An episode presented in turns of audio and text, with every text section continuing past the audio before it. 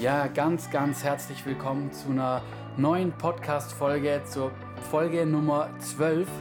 Ähm, ja, ich freue mich richtig auf die Folge heute. Wir haben heute einen spannenden Gast. Genau, es passt sehr gut im Anschluss an die letzte Folge heute. Da hatten wir auch schon einen, einen Christoph zu Gast. Diese Woche haben wir wieder einen Christoph zu Gast und beide verbindet auch etwas und zwar das Thema Mission. Von daher freue ich mich sehr, dass wir da gleich ein bisschen auch drüber sprechen werden. Genau, jetzt aber erstmal ähm, ganz herzlich willkommen, Christoph. Schön, dass du dir die Zeit genommen hast. Danke, Timon, für die Einladung. Finde ich auch eine richtig spannende Sache heute mit dir. Ja, richtig cool. Genau, ich würde sagen, wir, wir starten direkt auch schon rein äh, mit, der, mit der Frage erstmal für die Leute, die dich noch nicht kennen. Wer bist du? Was macht dich so aus? Was ist so dein Herzensding? Was hast du für Hobbys vielleicht, die dich auszeichnen? Genau, ganz kurz mal so. Ja, also ich habe eigentlich ein äh, spannendes Leben bisher auch gehabt.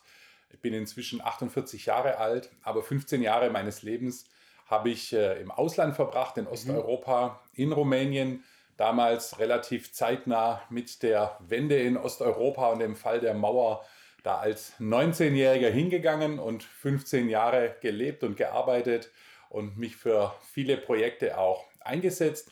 Und ich muss ganz ehrlich sagen, das hat mein Leben auch bis heute geprägt, so diese Verbundenheit zu ganz vielen Menschen, ganz verschiedenen Völkern und Kulturen. Und äh, da sind wir nach wie vor auch miteinander verbunden. Wenn du wissen willst, was die Hobbys sind, das geht auch in diese Richtung. Okay. Äh, dieses Jahr etwas eingeschränkt. Äh, ich reise ganz arg gerne, äh, habe gerne Begegnungen mit Leuten, die in äh, eben ganz anderen Ländern auch arbeiten und da richtig was auf die Füße stellen. Und ansonsten, wir leben hier in so einer Weinberggegend und auch. Sehr schön meiner, übrigens hier. Ja, gefällt's dir? Also, ja. okay. Ähm, jetzt auch hier, gerade im Herbst, die schönste Jahreszeit, wo alle Blätter sich färben. Also auch draußen in der Natur zu sein und da auch viel unterwegs zu sein, ähm, spazieren zu gehen, zu wandern und so. Das ist für uns äh, auch eine Sache. Wenn ich sage für uns, Einfach auch, weil bin seit 27 Jahren verheiratet. Meine Frau stammt auch aus Rumänien, kann man vielleicht nachher noch was dazu sagen. Mhm. Von daher haben wir so dieses interkulturelle auch richtig bei uns zu Hause und nicht nur beruflich. Voll cool. Ja, du hast es schon erwähnt, da würde ich gerne ein bisschen weiter drauf eingehen. Mit 19 Jahren nach Osteuropa und dann so eine lange Zeit dort gewesen. Wie kam es dazu? Was hast du dort gemacht? Wieso bist du dorthin gegangen? Kannst du uns da mal ein bisschen mit hineinnehmen? Ich glaube, das ist sehr spannend. Ja, ich erinnere mich so seit meiner Kindheit, ich bin da im Nordschwarzwald aufgewachsen und immer wenn es irgendwo so einen äh, sogenannten Missionsvortrag gab und da kam jemand und hat von Indianern in Südamerika oder von folgten Christen aus der Sowjetunion erzählt oder in irgendeiner Weise diese Themen gebracht. Da war ich hellwach. Ich muss ganz ehrlich sagen, ich war nicht bei allen anderen Themen so hellwach dabei. Ja, ich war jetzt auch nicht immer nur der treueste Kirchgänger da in mhm. meiner Kindheit, aber das hat mich einfach fasziniert und ich kann mich eigentlich bis heute daran erinnern, als ich 17 Jahre alt war. Da gab es bei uns im Nordschwarzwald in Altensteig, da gab es so einen Abend zum Thema Mission, da wurde darüber gesprochen und am Ende des Abends, da gab es einen Aufruf und jemand hat gesagt, hey, wenn du äh, auch spürst, das ist eine Sache für dich und für dein Leben und Gott ruft dich da einfach auch hinein, dann komm doch jetzt nach vorne. Und äh, also ich habe eine Fülle von derartigen Aufrufen zu allen möglichen mhm. Themen erlebt, die haben mich meistens nicht so wahnsinnig berührt. Okay. Aber hier wusste ich einfach, hey, ich muss nach vorne. Das ist das Ding für mein Leben. Da ja. ist was von Berufung für mich drin. Und so standen wir da. Lothar Kraus damals stand auf der Bühne noch als Jugendpastor und mhm. ging nach vorne und wir wussten, hey, ab jetzt, das wird auch unser Thema. Ich war ja noch in der Schule, also ich konnte da jetzt auch nicht gleich ausreisen. Aber ab dem Moment, wenn Leute auch gefragt haben, so kurz vorm Abi und so, hey, was machst du hinterher? Ja, ich gehe ins Ausland, ich gehe in die Mission und so, ich setze mich da für andere Menschen ein. Das war eigentlich relativ klar. Okay, spannend. Und wie, was waren dann so die konkreten Schritte? Du hast mit 19 dann, also direkt nach dem Abi oder wie, hast deine Sachen gepackt und bist dann dorthin gegangen. Wie, wie, also wie war es dann ganz praktisch? Ja, es waren dann ein bisschen andere Zeiten. Mhm. Damals gab es noch die sogenannte Wehrpflicht. Also das heißt, alle äh, jungen Männer waren entweder bei der Bundeswehr nach der Schule oder mhm. aber im Zivildienst. Und ich habe links am Fuß so eine Lähmung und das hat dazu geführt, dass ich da ausgemustert wurde. Mhm. Das heißt, alle Kollegen haben eben Bundeswehr oder Zivildienst gemacht und äh, ich nicht so. Und habe ich gesagt, hey, dann gehe ich jetzt ein Jahr ins Ausland und schaue mir das mal an und teste das mal. Und dann komme ich wieder zurück und werde hier in Deutschland seriös studieren und so weiter. Und äh, eben in dem einen Jahr das alles mal ausprobieren. Und dann habe ich angefangen dafür zu beten, wo soll es denn hingehen, was soll ich denn machen?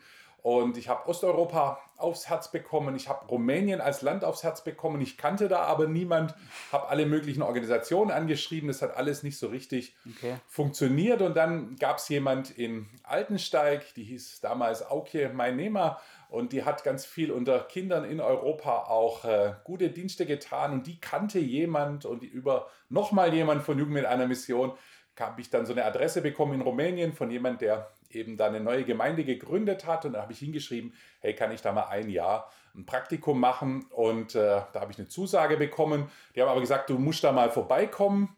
Und dann war das Problem, wie kommst du mal schnell in Rumänien vorbei, wenn du eigentlich mitten im Abi bist? Mhm. Und das war aber auch sehr cool, weil mein Schuldirektor, der hat gesagt, ja, okay, du kommst ja dann wieder nach einer Woche und so. Okay, ich cool. konnte da mal verschwinden mit einem Hilfstransport zusammen und mir das alles anschauen. Und äh, das waren eben total heiße Zeiten, ganz kurz nach der Wende und so kann man sich heute gar nicht mehr vorstellen. Auch dieses Land sowas von anders und die ganzen Umstände und wie die Dinge auch funktioniert haben und eben ganz oft auch nicht funktioniert haben ganz ehrlich, so mit 19, da war auch ein bisschen Abenteuer und Begeisterung dabei. Ja. Okay, Man wollte sich da irgendwo so voll geben und äh, genauso ist es auch gekommen. Okay, was heißt dann, also wie kann man sich die Situation dann vorstellen? Vielleicht so anhand von ein, zwei Beispielen oder so. Wie war da auch die Situation? Durfte man da eine Gemeinde einfach gründen? Wie war das politisch dann auch?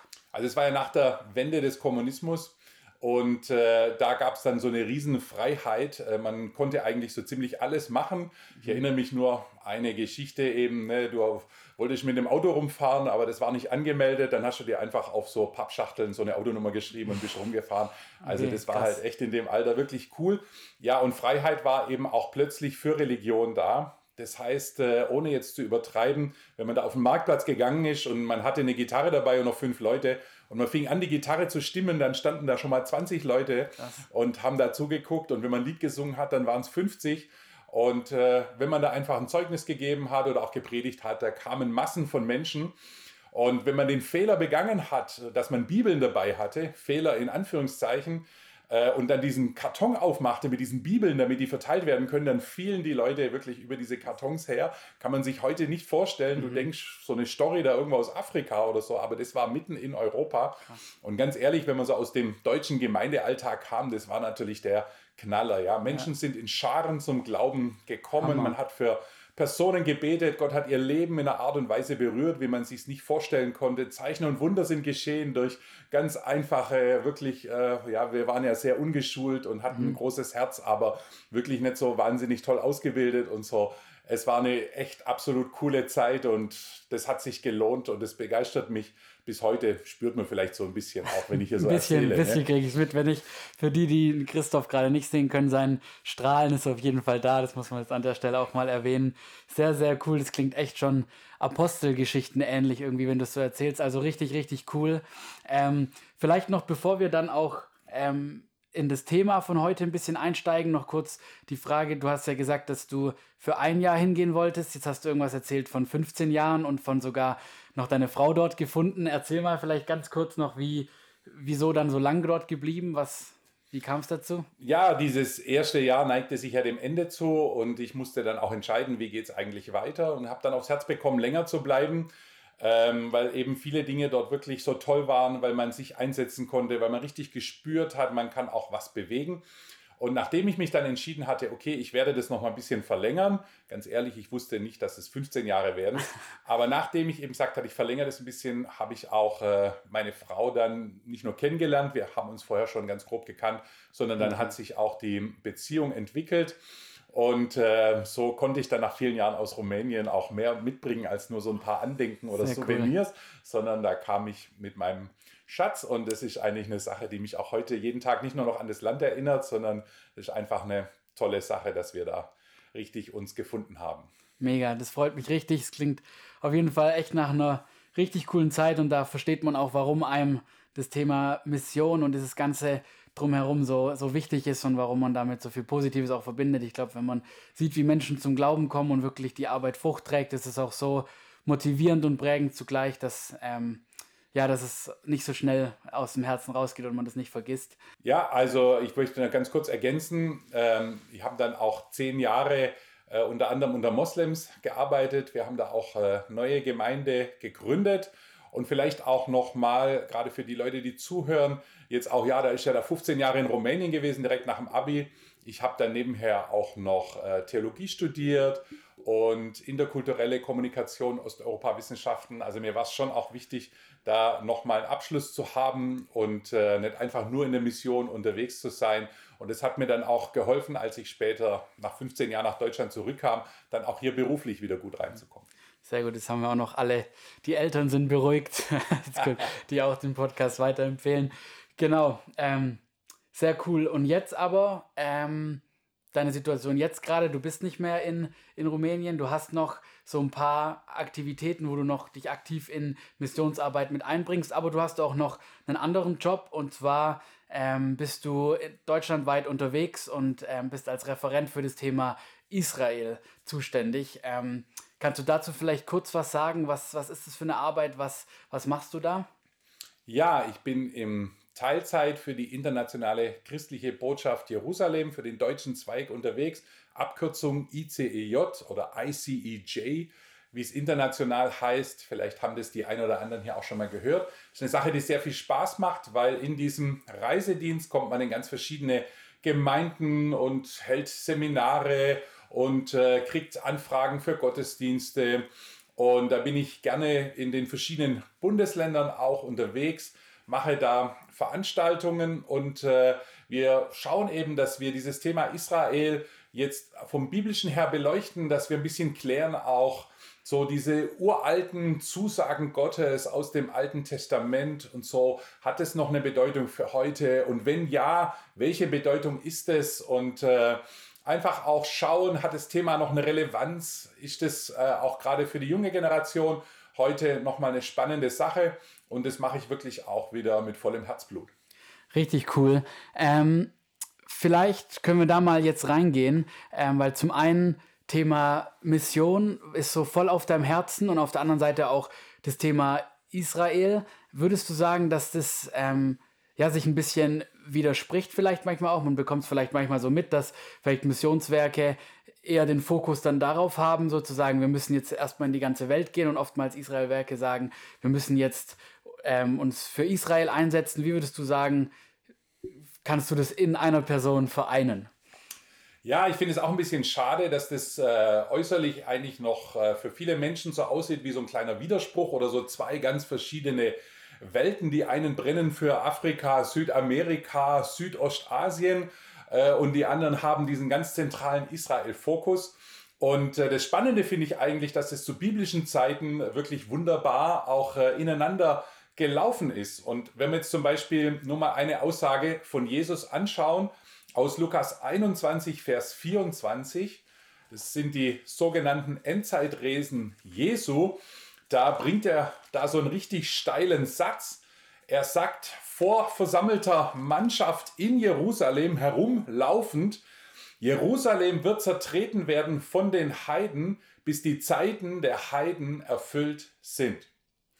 Jetzt muss man sich das mal vorstellen, ja, er ist da in dem Höhepunkt jüdischen Lebens in Jerusalem voller Stolz, diese ganzen großen Gebäude, auch der Tempel, ja, die Juden, wer da in Jerusalem leben konnte, der war hoch begeistert.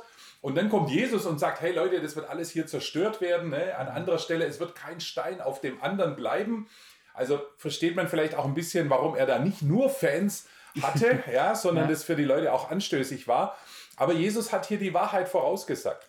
Und er hat gesagt, hey, es wird eine Zeit kommen, wo diese wunderschöne Stadt wirklich zerstört wird von nicht-jüdischen Völkern, weil nichts anderes bedeutet einfach mal dieser alte Lutherbegriff der Heide. Ja, Jerusalem wird zertreten werden von den Heiden. Es bedeutet von den nicht-jüdischen Völkern. Und wenn man das jetzt so weit stehen lassen würde, würde man sagen, ist eine ziemlich dunkle ähm, Aussicht Gottes und so ist hier der Punkt oder geht es da auch noch weiter? Und dann sagt Jesus, nein, es wird zerstört werden bis zu einem Zeitpunkt. nämlich bis die Zeiten dieser Heiden, dieser nichtjüdischen Völker erfüllt sein werden. Mhm. So, jetzt hat sich dieses Wort erfüllt. Jerusalem wurde im Jahr 70 nach Christus von den Römern zerstört. Die Juden wurden vertrieben über die ganze Erde hinweg. Diese Stadt wurde in Schutt und Asche gelegt, hatte für hunderte von Jahren auch überhaupt keine Bedeutung mehr. Aber Jesus sagt, wenn die Zeiten der nichtjüdischen Völker erfüllt sein werden, wenn also das Evangelium um die ganze Welt gelaufen sein wird, ja, wenn die vielen verschiedenen Völker aus allen Stämmen und Sprachen reingekommen sein werden ins Reich Gottes, dann wird es auch mit dieser Zerstörung Jerusalems wieder vorbei sein. Das heißt, er hat mhm. die Dinge miteinander verknüpft.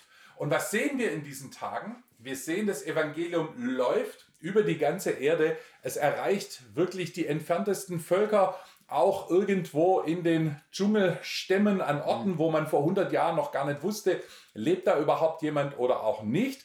Und gleichzeitig, ja, so wie sich das Evangelium eben ausgebreitet hat, gibt es auch diese Stadt wieder Jerusalem, gibt mhm. es auch dieses jüdische Leben wieder in Israel nach fast 2000 Jahren. Und Jesus bringt es zusammen. Er stellt sogar den direkten Zusammenhang hier her und das finde ich eigentlich eine spannende Sache, weil das heißt Mission unter allen ethnischen Gruppen dieser Welt, ja, und aber Gottes Heilshandeln an Israel, an den Juden, es ist eigentlich genau miteinander verknüpft. Und deswegen sehe ich das in meinem Leben auch nicht als so einen Bruch in der Biografie oder jetzt hat er da plötzlich so, ne, so Midlife Crisis, kriegt er da so ein anderes Thema und dreht einfach nochmal eine ganz andere Runde, sondern biblisch hängt es eigentlich auch zusammen. Ja, ist auf jeden Fall ähm, eine sehr interessante Stelle. Auch interessant, dass du das dann so quasi ähm, interpretierst. Aber äh, genau, ich studiere nebenher auch noch Theologie und da wird immer ganz wichtig gesagt, man darf die Theologie nicht an einer Stelle ähm, festmachen. Würdest du sagen, du hast noch gleich eine zweite ähm, Stelle parat, wo du ähm, uns vielleicht nochmal das verdeutlichen kannst, von einer anderen Perspektive vielleicht auch? Ja, ganz interessant ist es äh, später bei Paulus der eigentlich äh, genau dieses Jesus-Zitat nochmal aufgreift oder Teile dieses Zitats.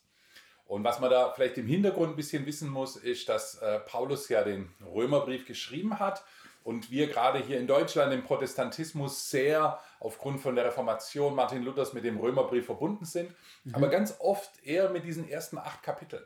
Mhm. Und der Römerbrief, der enthält aber noch viel mehr Kapitel und Kapitel 9, 10 und 11, das sind nochmal drei ganze Kapitel, die Paulus dieser Frage widmet, hey Leute, wenn wir jetzt in Jesus auch Heil und Erlösung gefunden haben, wie steht es denn dann mit dem alten Bund? Wie steht es denn mit der Erwählung Israels? Ist es dann noch gültig? Wie laufen diese Dinge eigentlich zusammen? Und jetzt ganz konkret auf deine Frage hin, wenn wir hineinschauen in Römer 11, Vers 25 und 26, dann schreibt Paulus dort, ich will nicht, Brüder, dass euch dieses Geheimnis unbekannt sei, damit ihr euch nicht selbst für klug haltet. Und jetzt kommt das Geheimnis. Verstockung ist Israel zum Teil widerfahren, bis die Vollzahl der Nationen hineingekommen sein wird, und so wird ganz Israel gerettet werden. Nur zwei Verse, aber echt heiße Geschichte. Ich mhm. will nicht, dass euch das unbekannt ist, was ich jetzt sage, also jetzt kommt so ein wichtiges Ding. Jesus mhm. hätte vielleicht gesagt, wahrlich, wahrlich, ich sage euch. Paulus ja. verpackt es ein bisschen anders. Und er sagt, warum soll es euch nicht unbekannt sein? Damit ihr euch nicht selbst für klug haltet. Und er sagt, Verstockung, und jetzt kommt der geistliche Gesichtspunkt, ist Israel zum Teil widerfahren. Paulus hat es ja auch erlebt, dass er das Evangelium immer zuerst den Juden eigentlich gebracht hat und dann den Griechen und den anderen Völkern.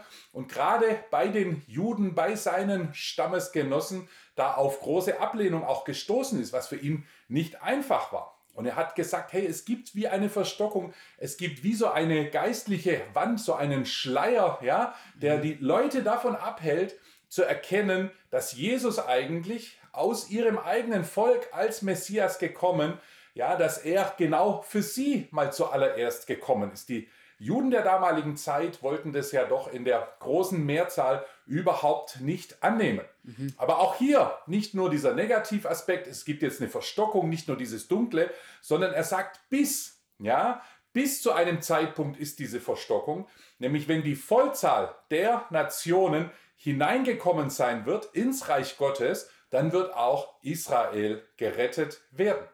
Und hier haben wir wieder die gleiche Vokabel eigentlich wie bei Jesus. Ja, Jesus die Fülle der Heiden, wie Luther das ersetzt, äh, übersetzt hat.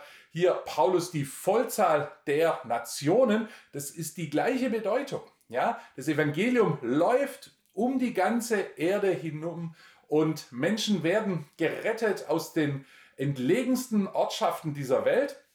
Und dann, wenn die Vollzahl auch aus diesen nicht-jüdischen Völkern hinzugekommen sein wird, dann wird auch diese geistliche Verstockung für Israel zu Ende sein und es wird viel Rettung geschehen.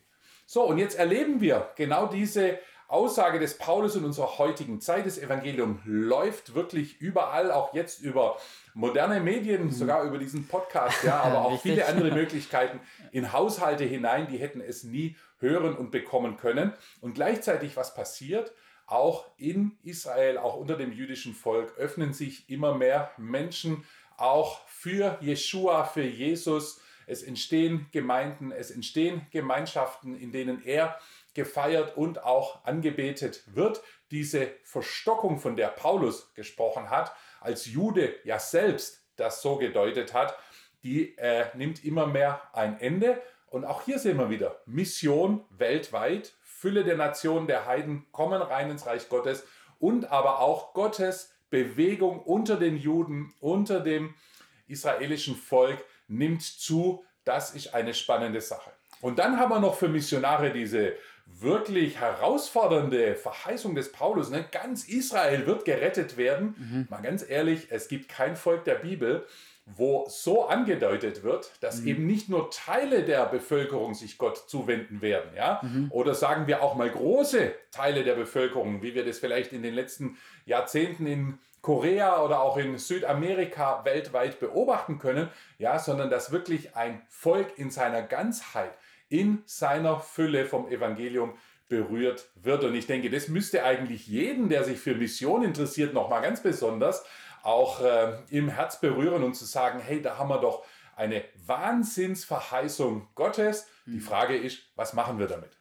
Sehr cool. Ähm, da vielleicht die, die Frage da gleich rein. Würdest du dann also sagen, dass jetzt in der Zeit, wo wir heute leben, wo wir quasi ähm, ja sehen, dass das Evangelium um die Welt geht und Juden sich mehr und mehr für Jesus entscheiden, würdest du sagen, wir sind quasi schon an der Schwelle zu, zu diesem Ereignis, das bald alle erreicht sind, dass es dann kommt. Also würdest du sagen, das hat ganz genau mit dieser Bibelstelle was zu tun, diese Zeit, in der wir heute leben?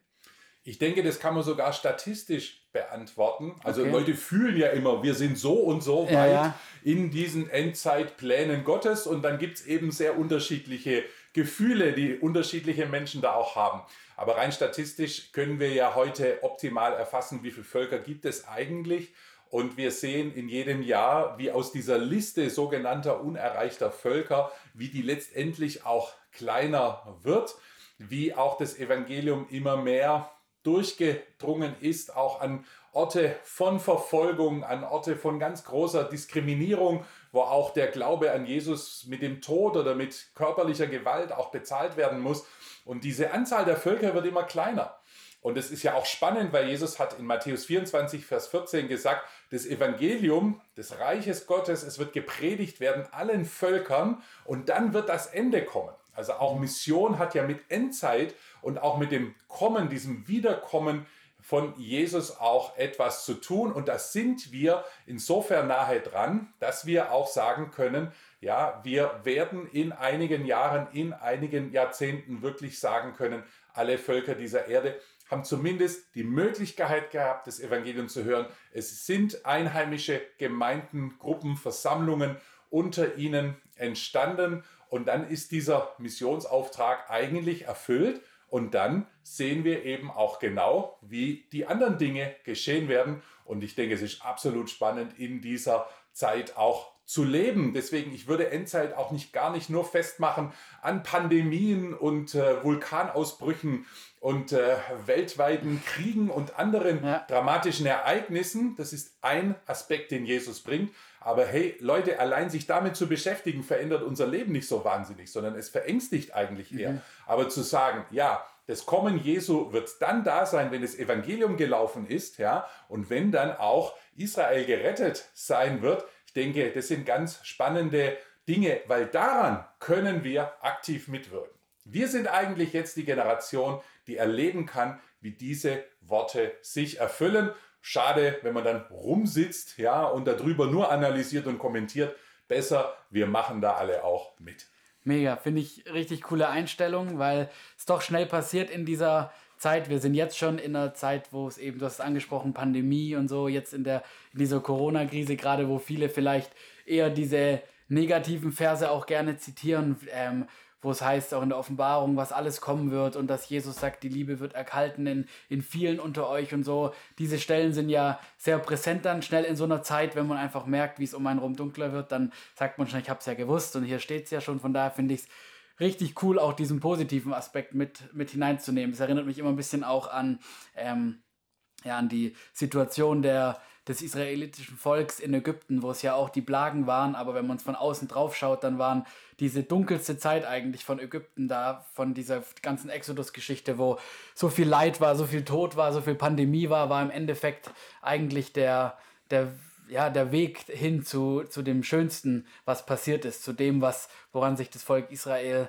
jedes Jahr in mehreren Festen eigentlich dran, dran erinnert, an diese ganze Geschichte und was ja auch so zentral ist, dass, dass Gott sagt, ähm, er ist der Gott, der sie aus Ägypten geführt hat. Von daher ja auch ja, richtig cool von außen die Perspektive zu haben auf die Geschichte damals im Alten Testament und so das heute auch diese Perspektive zu haben, dass eigentlich das, was drumherum so passiert, so ein paar Pandemien und Zeug, so salopp gesagt, das ist eigentlich nur eine Begleiterscheinung von diesem wunderbaren Plan, den Gott gerade in dieser Zeit macht. Das ist auf jeden Fall sehr, sehr cool, ähm, die, die Perspektive in dieser Zeit zu haben und sehr ermutigend. Ähm, vielleicht können wir uns noch eine Stelle anschauen zusammen. Ähm, wir haben vorher schon kurz darüber gesprochen, dass das in der Apostelgeschichte es auch nochmal darum geht, äh, um diese Thematik ein bisschen, die ein bisschen durchkommt. Äh, ich sag mal so viel zu der Stelle, sie wird oft so interpretiert, die, dass ja, Petrus es bis zum Schluss nicht so ganz gecheckt hat, was eigentlich jetzt Sache ist. Kannst du uns da vielleicht mal mit hineinnehmen in diese Stelle? Also ich vermute mal, du spielst so ein bisschen auf äh, Apostelgeschichte 1 an, Jawohl. wo ganz kurz vor der Himmelfahrt Jesu, so ich würde mal vorsichtig sagen, auf den letzten Minuten ja, heißt es ja dort, als sie zusammengekommen waren, fragten sie ihn und sagten, Herr, stellst du in dieser Zeit für Israel das Reich wieder her? Er sprach zu ihnen, es ist nicht eure Sache, Zeiten oder Zeitpunkte zu wissen, die der Vater in seiner eigenen Vollmacht festgesetzt hat. Aber ihr werdet die Kraft empfangen, wenn der Heilige Geist auf euch gekommen ist, und ihr werdet meine Zeugen sein, sowohl in Jerusalem als auch in ganz Judäa und Samaria und bis an die Enden der Erde. Und als er dies gesagt hatte, wurde er vor ihren Blicken emporgehoben. Das war die Himmelfahrt Jesu. Ich kann die Jünger eigentlich gut verstehen. Okay. Also, wenn sich jemand verabschiedet, ganz kurz bevor der geht, da stellst du schon nicht die unwichtigsten Fragen, mhm. sondern man denkt auch, hey, wenn er weg ist, ja, dann geht vielleicht auch gar nichts mehr in der Richtung, was wir uns so erhofft hatten. Und ihnen war natürlich unter dieser römischen Herrschaft, die für sie eine riesige Demütigung war, das können wir vielleicht in Deutschland jetzt gar nicht mehr so nachempfinden, mhm. weil wir doch jetzt als Volk ähm, sehr freiheitlich auch gelebt haben in den letzten Jahrzehnten, aber sie waren wirklich besetzt. Es war eben wie eine Kolonialie will im Kolonialismus. Und dann wollten sie wissen, hey Herr, wir hatten doch auch noch diese Erwartung, dass du für Israel dieses Land, dieses Reich, diese Herrschaft, diese Unabhängigkeit, diese Souveränität wiederherstellst. Und so ähm, kommt es jetzt noch, ja, letzte Chance, ja. da irgendwie auch diesbezüglich noch was zu drehen. Und das Interessante bei Jesus finde ich, ist nicht, dass er sagt, hey Leute, ihr immer mit eurem nationalen Gesichtspunkt, ja, ihr mit eurer kleinen Perspektive, ich will die ganze Welt erreichen und ihr macht jetzt rum mit der Frage, wann wird es für Israel wiederhergestellt werden? Nein, es gibt keine Verurteilung, sondern Jesus sagt nur, es ist jetzt nicht eure Sache, Zeit und Moment dafür zu wissen. In Klammer, es gibt offensichtlich mhm. Zeit und Moment auch dafür, aber nicht jetzt ist das Thema, wo Jesus ihnen dieses heiß begehrte Datum gibt. So wie er uns übrigens ja auch sonst für seine Wiederkunft nicht das von vielen Christen auch heiß begehrte Datum gegeben hat. Und ich denke, ja. das ist auch in diesen Tagen gut, wenn man das immer noch ein bisschen im Hinterkopf hat. Ja. Es gibt Zeit und Stunde, wann das Reich für Israel wiederhergestellt werden soll. Aber dann sagt er ihnen, was jetzt zu tun ist. Ja, er wollte, dass sie in der Zeit eben den richtigen Fokus haben. Was jetzt zu tun ist, hey, der Heilige Geist soll auf euch kommen. Ihr sollt meine Zeugen sein. Und dann kommt seine Strategie in Jerusalem, in Judäa, in Samaria und bis an die Enden der Erde. Vier geografische Bereiche und wir sind heute auf dieses Ende der Erde, auf einen dieser vier Bereiche ganz arg fixiert. Aber wenn wir es mal richtig anschauen, hey, da ging es um Jerusalem, da ging es um Judäa, da ging es auch um Samaria. Mhm. Und was passiert? Die Enden der Erde, sie werden erreicht. Das Evangelium kommt heute sogar wieder zurück. Es ist ja oft an den Enden der Erde heute schon ausgebreiteter als in Jerusalem, Judäa und ja, Samaria. Ja. Das heißt, die Chinesen haben eine riesige Missionsbewegung gestartet unter dem Titel Back to Jerusalem, wo sie 10.000 Leute aussenden Stark. wollen, ja, die zwischen China und Israel geografisch gesehen das Evangelium genau auf dem Weg, wie es mal da rausgegangen ist zu den Chinesen, auch wieder Spannend. zurückbringen wollen über diese ganze Seidenstraße hinaus. Ist eine mhm. Hammervision und sie sagen, wir wollen wieder in Jerusalem ankommen, da wo es eigentlich auch mal losgegangen ist. Spannend auch hier wieder bei Lukas, ja, dieser Zusammenhang in der Apostelgeschichte gebracht zwischen Mission, zwischen der weltweiten Ausbreitung und dann aber auch dieser Israel-Wiederherstellung. Jerusalem gibt es wieder, die Juden eröffnen sich geistlich, ja, und das Reich für Israel, es ist wiederhergestellt worden. Und zwar nicht nur, indem einige Menschen ausgewandert sind und gesagt haben, wir nehmen da wieder unser altes Land ein, wo unsere Vorväter Abraham, Isaak und Jakob mal gelebt haben, sondern wir haben seit 1948 auch wieder diesen weltweit anerkannten Staat Israel. Viele Juden kehren dahin zurück. Das wäre auch noch mal ein anderes Thema vielleicht für eine andere Folge. Und das finde ich richtig cool. Mega. Ähm, auf jeden Fall cool, das jetzt mal so gesehen zu haben und auch danke dafür, dass du das connected hast, diese beiden Themen, die ja in dir, in deiner Person, Christoph Scharnweber, connected sind, ganz natürlich. Das Thema Israel und das Thema Mission, auch cool, aber das zu sehen, wie, wie auch Jesus das nie getrennt betrachtet hatte. Also, dass es jetzt gar nicht so war, dass er gesagt hat, ich füge irgendwann noch ein extra Thema hinzu für Superforme oder für Leute, die keine Lust mehr auf Mission haben, sondern dass er von Anfang an diesen Blick hatte, ähm, ja, sowohl als auch. So, das gehört zusammen, das geht zusammen einher und auch so ein bisschen, dass er nicht gesagt hat, ihr habt die Wahl, ihr könnt es so machen oder ihr könnt es so machen, sondern dass er gesagt hat, die sind auch noch in einer Wechselwirkung. Also wenn ihr das tut, dann passiert auch das und wenn, wenn das passiert, dann muss das passiert sein. Also so eine sehr sehr spannende Sache auch, denke ich. Jetzt vielleicht noch zum, zum Schluss hin zu dieser Folge die Frage an dich. Nicht jeder ist irgendwie gleichzeitig Missionar und gleichzeitig Israel-Referent, aber wie kann so jemand, der jetzt vielleicht mit beiden Themen aktuell noch nicht so viel zu tun hat, wie kann man ähm, ja sich trotzdem irgendwie da wiederfinden, dass man sagen kann, okay, also was kann ich jetzt praktisch daraus herausnehmen aus, aus diesem Ganzen, dass sowohl Mission als auch Israel, dass das so zusammengehört wie würdest, was würdest du da für ein Statement geben? Ja, Jesus hat ja auch diese verschiedenen Ebenen genannt, Jerusalem, Judäa, Samaria, bis an die Enden der Erde. Das bedeutet ja nicht, dass jeder an die Enden der Erde gehen muss. Es bedeutet auch nicht, dass jeder von uns jetzt in Israel leben muss. Sondern Jesus sagt ja, hey, mach was in Jerusalem, das ist deine Heimatstadt. Macht auch was als Gemeinde in Judäa, das ist so die Umgebung, die Region eurer Heimatstadt. Macht auch was in Samaria, das war jetzt äh, geografisch gar nicht so weit weg, aber kulturell schon sehr mhm. unterschiedlich. Und ich denke, diese Situation haben wir ja auch gerade hier bei uns in Deutschland, dass wir gar nicht so weit weg müssen, um Leute auch aus anderen Kulturen und religiösen Hintergründen zu erreichen. Und dann natürlich geht auch bis an die Enden der Erde.